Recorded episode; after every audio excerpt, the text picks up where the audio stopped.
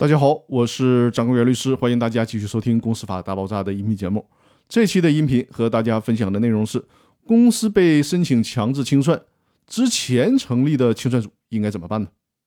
假如公司解散之后已经成立了清算组，但是呢，这个清算组因为拖延清算或者是违法清算，债权人或股东于是呢转向了法院，向人民法院申请强制清算。在这种情况下，已经成立的清算组处于什么地位呢？面对这个尴尬的局面，最高人民法院给出了观点。最高法院认为，虽然债权人或者股东因清算组拖延清算或者是违法清算，从而向人民法院申请强制清算，但是呢，此时清算组是否拖延清算或者是否有违法清算的情况，还没有经过法院的认定，而且呢，也不排除是债权人或者是股东来恶意的申请。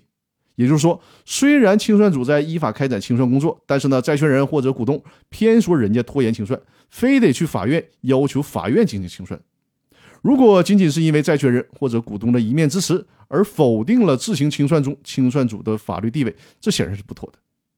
申请人提出强制清算申请的目的，都是为了启动公司的强制清算程序，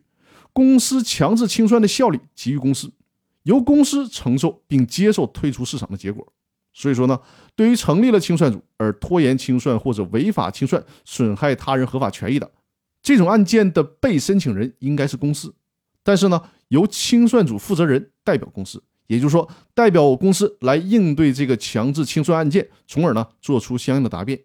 这么做的另一个好处就是，便于清算组向法院陈述清算组到底有没有拖延清算或违法清算的情况。那好了，各位。本周的音频呢，就分享到这里了。欢迎大家多多订阅我的《公司法大爆炸》音频专栏，也欢迎把我的音频专栏和我的直播推荐给你身边有此需要的朋友。感谢大家的支持，更多内容我们下周继续。祝大家周末愉快。